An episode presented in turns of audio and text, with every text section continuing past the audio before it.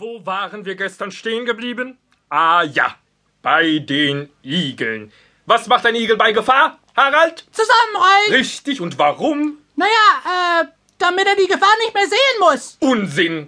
Harald, für einen Igel weißt du recht wenig über deinesgleichen Bescheid. Was hast du auf dem Rücken? Stacheln. Aha, und was machst du damit? Na, stechen, oder? Was? Oder nichts mit oder natürlich stechen. Und der Igel schützt sich gegen seine Feinde, indem er sich zusammenrollt, damit die Tiere ihn nicht töten können. Ha! Gegen meine Hufe kann der kleine Mickerling aber nichts ausrichten.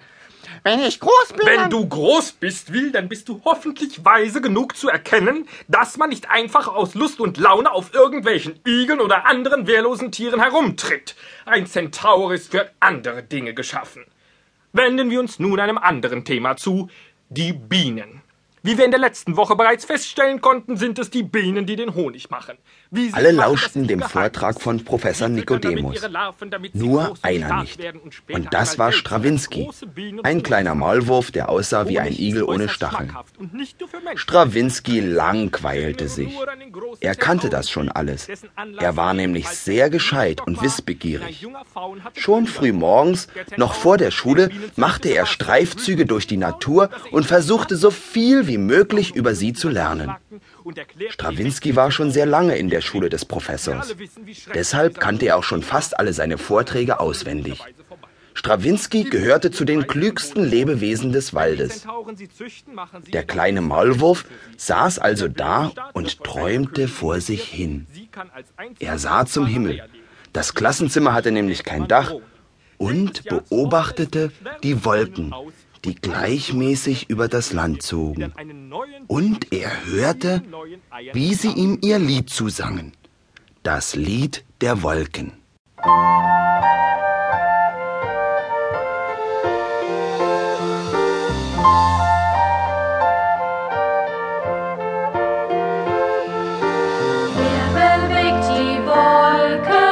Weiß wie viel wir sind. Wer weiß, warum wir wandern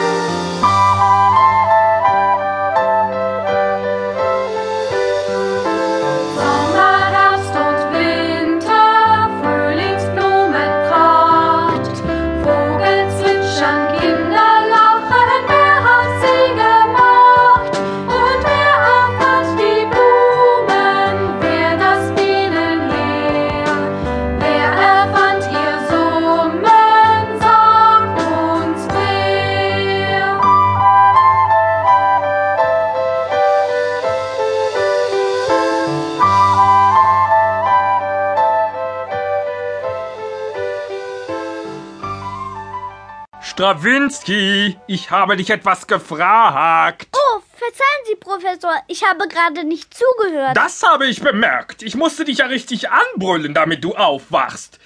Was ist nur mit dir los, hm? Ich habe nur den Wolken zugeschaut. So, so, den Wolken.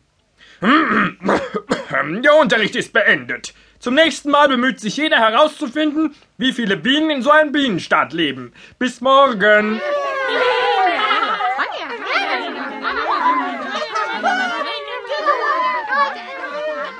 Strawinski beschloss, einen Spaziergang zu machen. Er hatte gar keine Lust herauszufinden, wie viele Bienen so ein Bienenstaat hat. Er war eine ganze Weile unterwegs und kam schließlich in einen Teil des Waldes, in dem er noch nie zuvor gewesen war. Da hörte er ein merkwürdiges Geräusch. Was ist denn das?